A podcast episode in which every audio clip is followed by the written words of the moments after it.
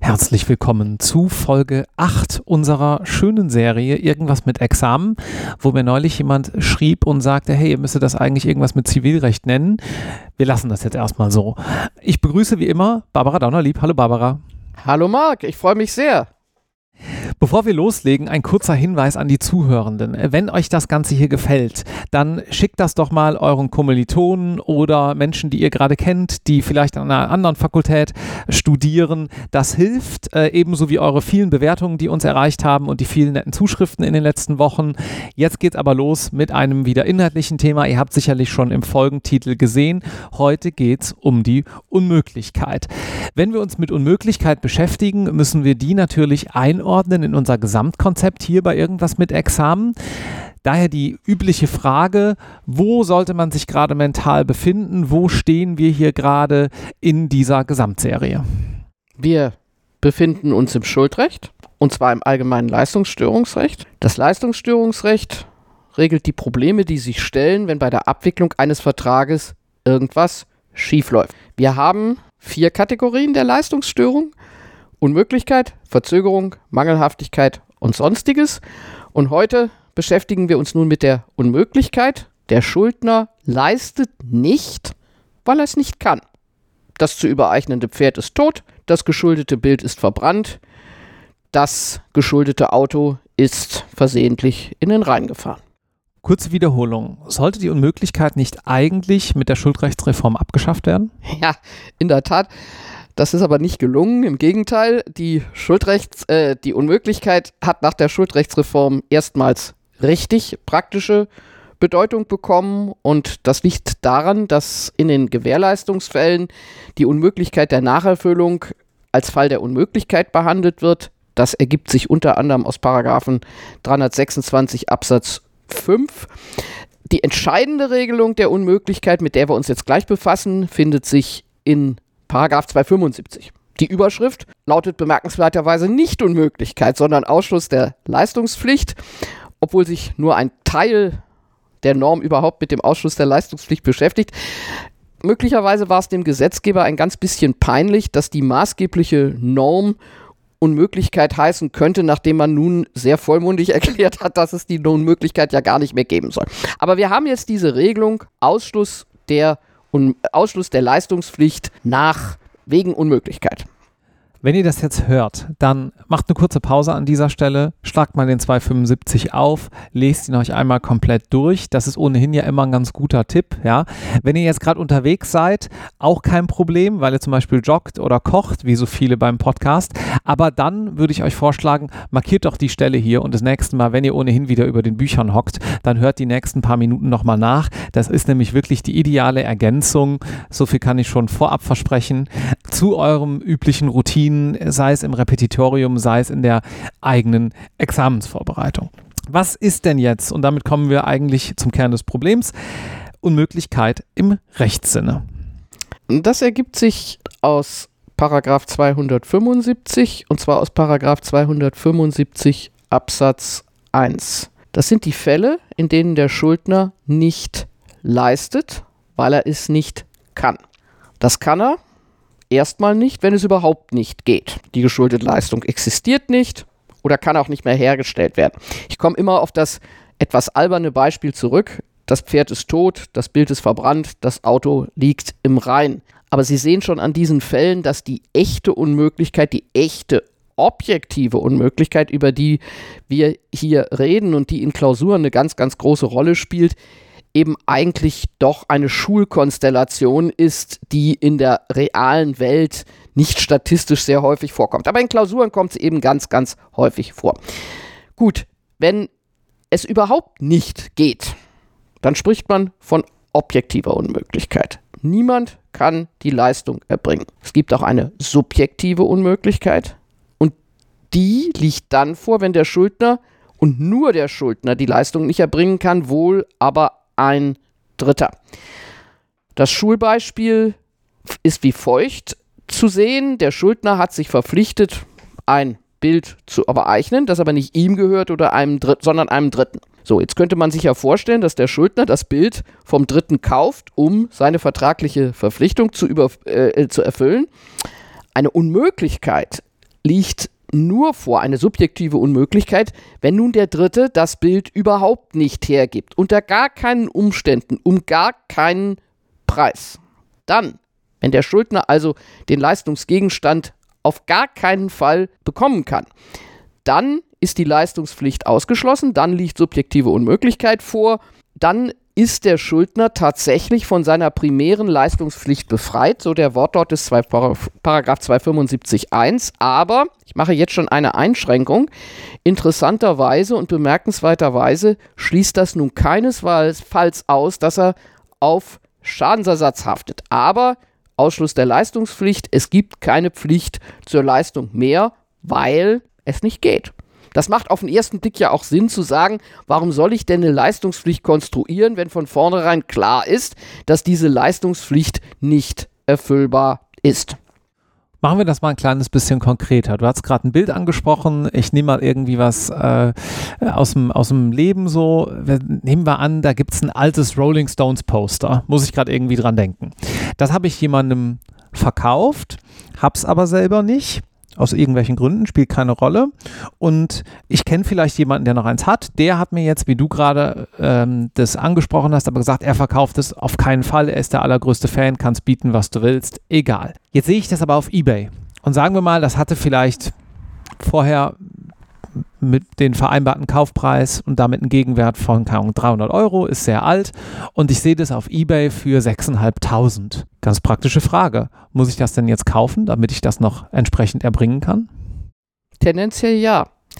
Man muss jetzt noch unterscheiden, ob hier eigentlich ein ganz bestimmtes Poster geschuldet war oder ein Poster aus der Gattung. Und ich würde sagen, bei einem Rolling Stone Poster würde man das wohl noch als Gattungsschuld bezeichnen. Bei der Gattung tritt Unmöglichkeit ganz grundsätzlich überhaupt nur Unmöglichkeit ein, wenn die Gattung nicht mehr existiert. Solange die Gattung da ist, muss ich die, muss ich auch versuchen, meine Leistungspflicht zu erfüllen. So, wenn man nun sagt, das lohnt sich nicht, das ist ja wahnsinnig teuer, das ist ja viel zu teuer, das habe ich mir ja gar nicht überlegt. Das ganze Geschäft kostet mich ein Hundertfaches von dem, was ich mir an Profit erhofft habe dann ist das keine Unmöglichkeit. Das ist erstmal wichtig. Das fällt nicht unter Paragraph 275 Absatz 1. Solange es irgendwie geht, solange ich die vertragliche Pflicht theoretisch erfüllen kann, ist das keine Unmöglichkeit, sondern wir kommen jetzt auf eine Norm, die sehr unübersichtlich ist, nämlich Paragraph 275 Absatz 2. Schauen wir mal eben gemeinsam rein, weil wir sonst nämlich wahrscheinlich es nicht gut erklären können. Der Schuldner kann die Leistung verweigern, soweit diese einen Aufwand erfordert, der unter Beachtung des Inhalts des Schuldverhältnisses und der Gebote von Treu und Glauben in einem groben Missverhältnis zum Leistungsinteresse des Schuldners Gläubigers steht bei der Bestimmung der dem Schuldner zuzumutenden Anstrengungen ist auch zu berücksichtigen, ob der Schuldner das Leistungshindernis zu vertreten hat. Also relativ kompliziert. Zunächst einmal, hier gibt es nur ein Leistungsverweigerungsrecht und der Anspruch auf Leistung entfällt nicht automatisch wie im Absatz 1. Entscheidend ist aber, dass nach dem ganz klaren Willen des Gesetzgebers und nach der ganzen Konzeption der Unmöglichkeit in der Schuldrechtsreform, dass nun keineswegs die Fälle sind, in denen die Erbringung der Leistung einfach schwieriger oder teurer geworden ist.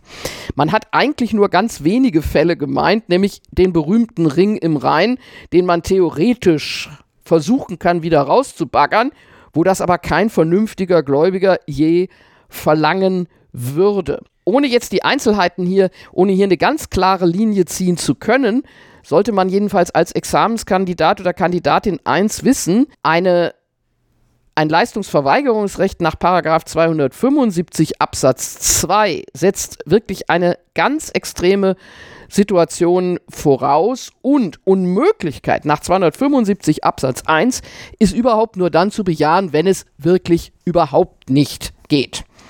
Jetzt hast du gerade schon die Gattungsschuld angesprochen. Das ist ja ein absoluter Klassiker. 243 Absatz 2 BGB, Konkretisierung der Gattungsschuld. auch wenn das im Prinzip ein alter Hut ist, kannst du da unter klausurtaktischen und klausurstrategischen Gesichtspunkten vielleicht auch nochmal so ein bisschen was zu sagen? Welche Konstellationen kommen da besonders häufig vor? Erstmal kann ich dich nur darin bestätigen, dass die Konkretisierung der Gattungsschuld nach wie vor ein zentrales Thema, nicht nur im ersten Semester und im zweiten Semester und in beiden Übungen, sondern auch wieder im Examen ist. Warum ist das so? Weil man hier die Beherrschung des Systems, sozusagen den Durchblick durch die Gesetzesgrammatik, sehr gut abprüfen kann und man stellt praktisch nach der ersten Seite Lektüre einer Examensklausur schon fest, derjenige, der es geschrieben hat, der hat das kapiert oder der hat es nicht kapiert. Das merkt man dann sehr schnell. So, worum geht es? Äh, die extremen Fälle, die ich eben erwähnt habe, das Pferd ist tot, sind dadurch gekennzeichnet, dass es um Stückschulden geht. Ein ganz bestimmtes Stück, was die Parteien sich angeguckt, vereinbart, berührt haben, geht unter, ist nicht mehr da. Gut, in diesen Fällen ist es relativ leicht zu sagen, die Leistungspflicht kann nicht erfüllt werden, das ist äh, unmöglich. Deswegen haben wir viele Klausurkonstellationen zunächst einmal, wo von vornherein klar ist, das ist eine Stückschuld. Das gebrauchte Auto ist natürlich eine Stückschuld und wenn dieses gebrauchte Auto im Rhein schwimmt, dann ist klar, das ist Unmöglichkeit. Bei der, Kon bei der Gattungsschuld ist es etwas komplizierter. Ich komme nochmal auf dein schönes Beispiel mit dem Poster zurück. Zunächst einmal die geschuldete Leistung, das ergibt sich aus dem Vertrag. Und wenn geschuldet ist ein Poster, heißt das, der Schuldner ist tatsächlich verpflichtet, zur Not dieses Poster zu beschaffen. Um jeden Preis. Wenn er so unvorsichtig ist und sagt, ich verkaufe dir ein solches Poster zu einem bestimmten Preis und wenn er sich nicht ganz genau überlegt, was es ihn selbst kostet, dieses Poster erstmal zu beschaffen, dann trägt er das Risiko, dass die Beschaffung sehr, sehr teuer sein kann. Und solange er überhaupt beschaffen kann, muss er das auch tun und kann sich nicht darauf berufen sagen, naja, da ist ein Kaufpreis 100, 100 Euro und ich brauche jetzt 10.000 Euro, um das Poster zu beschaffen. Das ist die Grundkonstellation. Die Konkretisierung der Gattungsschuld betrifft nun nicht die Frage, dass die ganze Gattung nicht mehr existiert. Wenn die ganze Gattung nicht mehr da ist, liegt natürlich Unmöglichkeit vor. Also wenn es auf der ganzen Erde dieses Rolling Stone Poster nicht mehr gibt, dann tritt wieder, dann liegt wieder Unmöglichkeit vor und es ist völlig klar. Das kommt aber selten vor, kann man sich äh, einfach vorstellen. Der Schuldner kann aber dann, wenn er alles das, was er eigentlich tun muss, sein Risiko schon beschränken. Und das ergibt sich aus dem Ihnen allseits bekannten Paragraph 243 Absatz 2, der unter dem Stichwort die Konkretisierung der Gattungsschuld läuft. Und hier kann ich wieder nur mahnen, verwenden Sie in der Klausur bitte den Wortlaut, hat der Schuldner das zur Leistung einer solchen Sache seinerseits Erforderliche getan? So beschränkt sich das Schuldverhältnis auf die Sache. Also wenn der Schuldner bereits aus der Gattung ein Schuld, ein Stück beschafft hat und es bereitgestellt hat und vielleicht dem Gläubiger auch Bescheid gesagt hat, dann führt eine Zerstörung dieser Sache dazu, dass tatsächlich Unmöglichkeit vorliegt. Obwohl es sich ursprünglich um eine Gattungsschuld handelt, beschränkt sich die Leistungspflicht dann nur noch auf ein bestimmtes Stück. So, wann hat nun der Schuldner das seinerseits Erforderliche getan? Das lesen Sie bitte, wenn Sie es nicht mehr wissen, irgendwo nach. Hohlschuld, Bringschuld, Schickschuld mit den Voraussetzungen. Das kann man in der Klausur hoffentlich dann relativ schnell ab, äh, runterschreiben, weil man die Obersätze beherrscht und die Subsumption hinkriegt. Das Klausurthema, was sich dann anschließt, ist immer, ja, wie ist das denn? Muss dann vielleicht der Gläubiger aber trotzdem bezahlen? Wenn eine Konkretisierung der Gattungsschuld vorlag und eine Unmöglichkeit eingetreten ist, kann es trotzdem sein, dass diese Sache noch bezahlt werden muss. Noch ein Hinweis, ein überschätztes, aber immer wieder vorkommendes Thema ist die Frage der Entkonkretisierung der Gattungsschuld. Kann der Schuldner Konkretisierung rückgängig machen? Er hat beispielsweise ein Rolling Stone Poster tatsächlich besorgt und das dem Gläubiger auch schon geschrieben und alles seinerseits Erforderliche getan. Nun entdeckt er, eigentlich möchte er es für sich selber haben, nimmt es nach Hause und hängt es bei sich zu Hause auf. Dagegen spricht eigentlich überhaupt nichts, denn der 243 Absatz 2 ist zum Schutze des Schuldners da und wenn der Schuldner sich das Risiko der Beschaffung, äh, wenn er das Risiko der Beschaffung wieder übernehmen will, indem er sagt, okay, dann trifft mich eben wieder die Verpflichtung, dann ist gar nicht einzusehen, warum er das nicht tun können soll. Das ist aber eine Spur umstritten und ist in einigen Klausuren der letzten Jahre sehr stark thematisiert worden. Gut, was ist denn jetzt mit der Befreiung von der Gegenleistung eigentlich genau gemeint? Ja, Paragraph 326 beschäftigt sich mit der Gegenleistung bei Unmöglichkeit. Das ist eine äußerst unübersichtliche Vorschrift. Die Regelung hat aber eine ganz einfache Grundregel. Und die Grundregel lautet, wenn der Schuldner nicht leisten kann und dementsprechend seine Leistungspflicht nach 275 Absatz 1 ausgeschlossen ist, dann bekommt er auch nichts. Dann entfällt auch der Anspruch auf die Gegenleistung. Wer nichts bekommt, muss auch nichts zahlen. Das steht in 326 Absatz 1 Satz 1 erster Halbsatz drin und das leuchtet unmittelbar ein. Wer nichts bekommt, muss auch nicht zahlen. Das sind aber nicht die typischen Klausurfälle. Die typischen Klausurfälle sind die, in denen der Gläubiger etwas bezahlen muss, obwohl er die Leistung wegen Unmöglichkeit nicht bekommen hat. Und das sind nun die Regelungen des Paragraphen 326. Noch ein kleiner Hinweis. Was sonst im 326 Absatz 1 drinsteht, sind Sonderregelungen für die Teilunmöglichkeit und die Unmöglichkeit der Nacherfüllung. Da ergeben sich zusätzliche, nicht ganz einfache Konstruktionsprobleme. Äh, Wir beschäftigen uns jetzt mit dem Grundfall. Es liegt ein Ausschluss der Leistungspflicht nach 275 Absatz 1 vor, weil die gesamte Leistung nicht erbracht werden kann. Mit der Folgefrage, was passiert mit dem Gegenleistungsanspruch? Also noch einmal die erste Regel, wer nichts bekommt, braucht auch nicht zahlen. Davon gibt es aber Ausnahmen und die sind jetzt im Paragraph 326 Absatz 2 zu finden. Insgesamt gibt es vier Ausnahmen. Zwei stehen im 326 Absatz 2 drin, zwei stehen woanders. Wollen wir erstmal anfangen? Was sind das für Regelungen in 326 Absatz 2? Das ist einmal die Konstellation, in der der Gläubiger für die Unmöglichkeit ganz oder teilweise oder überwiegend verantwortlich ist. Ist eigentlich klar. Wenn die Unmöglichkeit darauf beruht, dass der Gläubiger etwas dafür kann, dann leuchtet es schon bei erster Annäherung an, dass er dann auch bezahlen muss, obwohl er nichts bekommt. Der zweite Fall, extrem klausurrelevant, ist der Fall des Gläubigerverzugs. Der hat natürlich auch was mit der Risikosphäre des Gläubigers zu tun.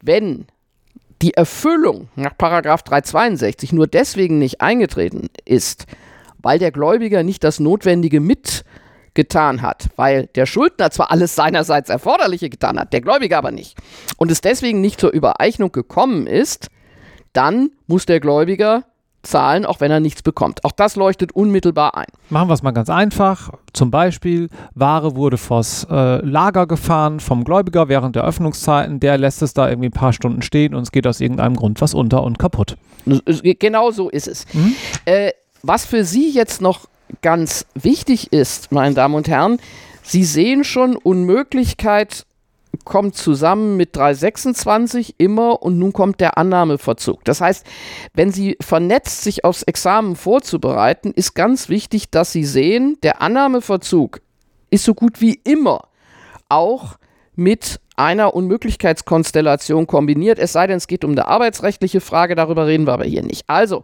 der Annahmeverzug den muss man beherrschen, weil er sich mit der Unmöglichkeit und zwar meistens dann auch noch in der Konstellation der konkretisierten Gattungsschuld zusammenfindet. Und wenn Sie das einmal verstanden haben, wie der Wirkmechanismus zwischen 275 Absatz 1 und 326 Absatz 1 in Verbindung mit 326 Absatz 2 in Verbindung mit den 293 fortfolgende funktioniert, dann kann Ihnen keine Konstellation mehr Angst machen, weil man natürlich die Geschichte permanent variieren kann, aber die Normstruktur ist insoweit völlig klar.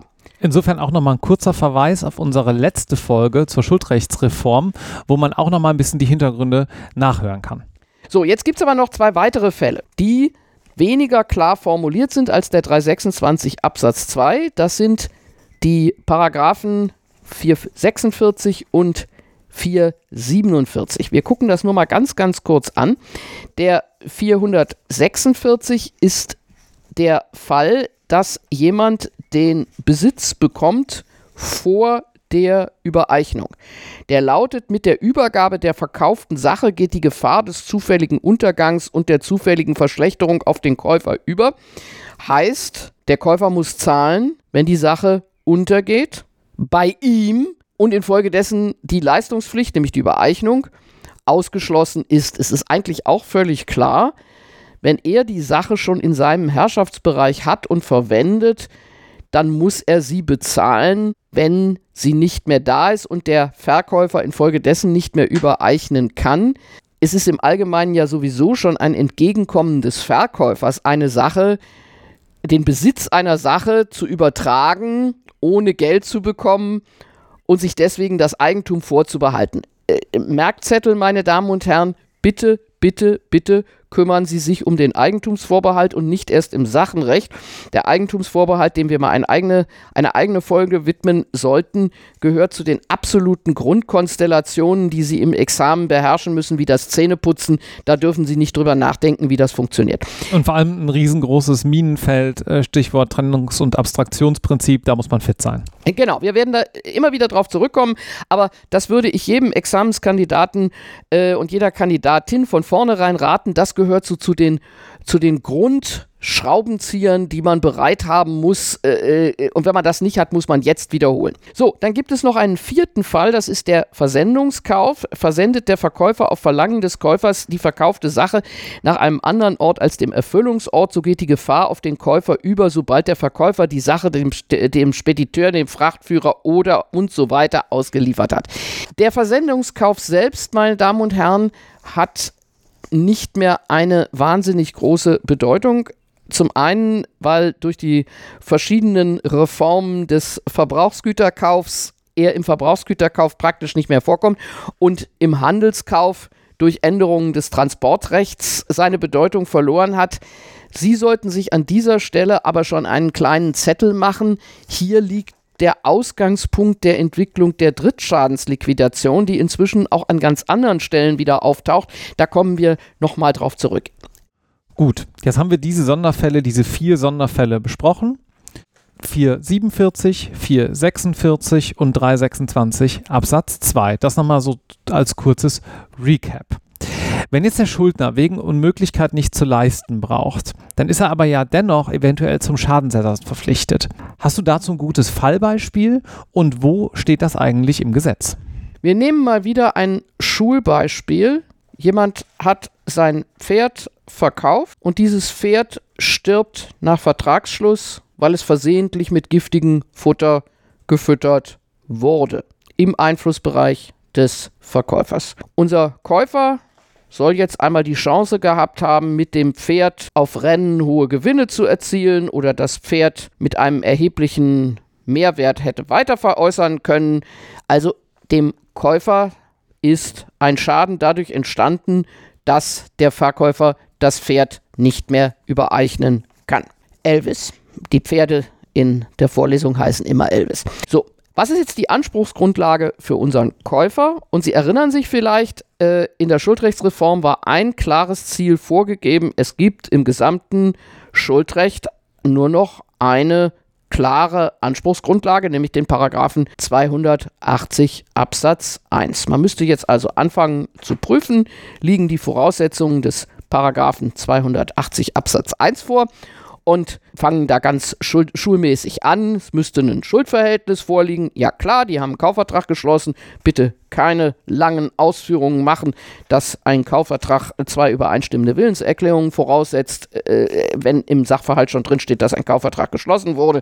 Sie sagen immer nur zu Tatbestandsmerkmalen mehr als einen Satz, bei denen es auch mehr als einen Satz zu sagen gibt. So, jetzt müsste hier die Verletzung einer Pflicht aus diesem Kaufvertrag vorliegen. Und jetzt zeigen sich die Schwierigkeiten, die sich aus dem Gesamtmodell der Schuldrechtsreform ergeben. Wenn man den 275 ansieht und einfach mal so nimmt, wie er da steht, dann ist die Leistungspflicht bei Unmöglichkeit ausgeschlossen. Dagegen kann man also streng genommen nicht mehr verstoßen. Genau. Keine Leistungspflicht, also keine Pflichtverletzung. Das kann nicht sein. Und hier hat nun schon während der Schuldrechtsreform eine ganz heiße Debatte angefangen, die übrigens tief, tiefe rechtshistorische Wurzeln hat, die ich Ihnen jetzt erspare. Worin kann denn eigentlich eine Pflichtverletzung liegen, wenn es gar keine Pflicht gibt, gegen die verstoßen werden kann?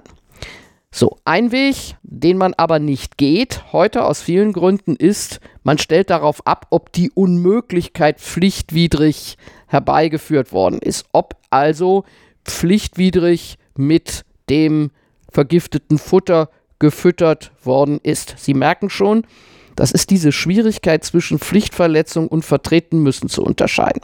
Den Weg, den geht man heute nicht.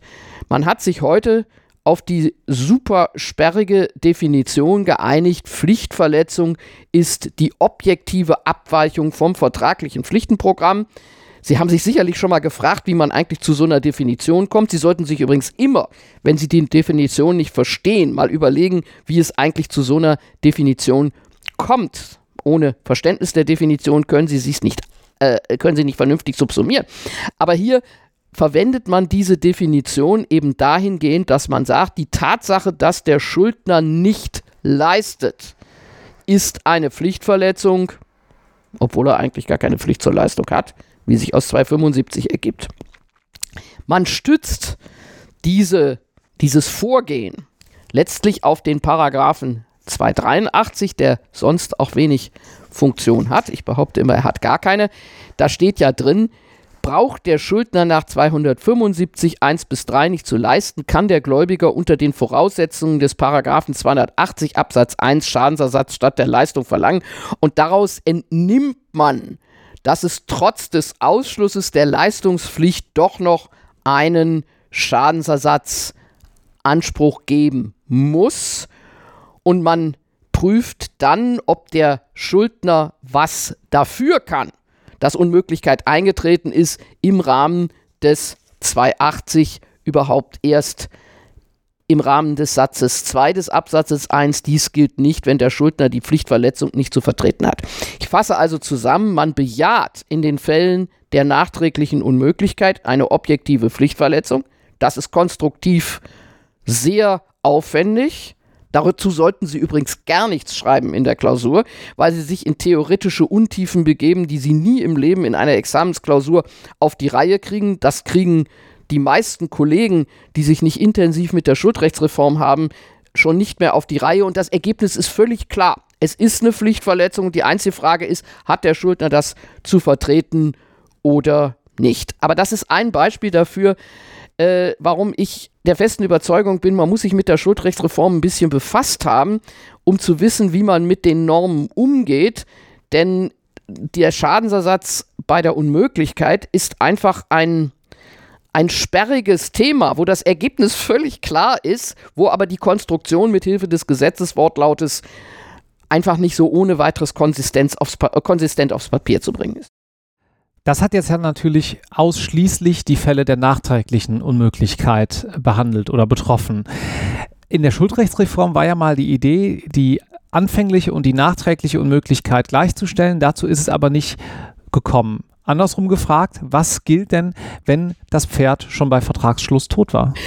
ja. Elvis. Elvis. Elvis war schon vorher tot, nur der Eigentümer saß nicht mit ihm auf der Koppel und hielt ihm das Huf, sondern saß in München beim Notar und schloss den Kaufvertrag über Elvis ab, als Elvis schon tot war. Wo ist das Problem und warum haben wir eine besondere Regelung? Wenn wir jetzt wieder sagen 280 Pflichtverletzung, dann haben wir das Problem wie oben, da gehen wir drüber hinweg. Sagen einfach, der Schuldner leistet nicht und das ist eine objektive Abweichung. Aber Das Vertreten müssen wird hier schwieriger. Man kann nicht mehr gucken, ob der Schuldner die Unmöglichkeit zu vertreten hat, denn eins ist jedenfalls klar, vor Vertragsschluss konnte er mit seinem Eigentum tun und lassen, was man will. Da kann man ihm keinen Vorwurf machen. Und infolgedessen gibt es für die Fälle der Unmöglichkeit vor Vertragsschluss doch wieder eine eigene Regelung und das ist der Paragraph 311 Absatz klein a Absatz 2 Satz 2. Nun müssen wir uns, um das zu verstehen, erstmal den 311 klein a überhaupt mal angucken.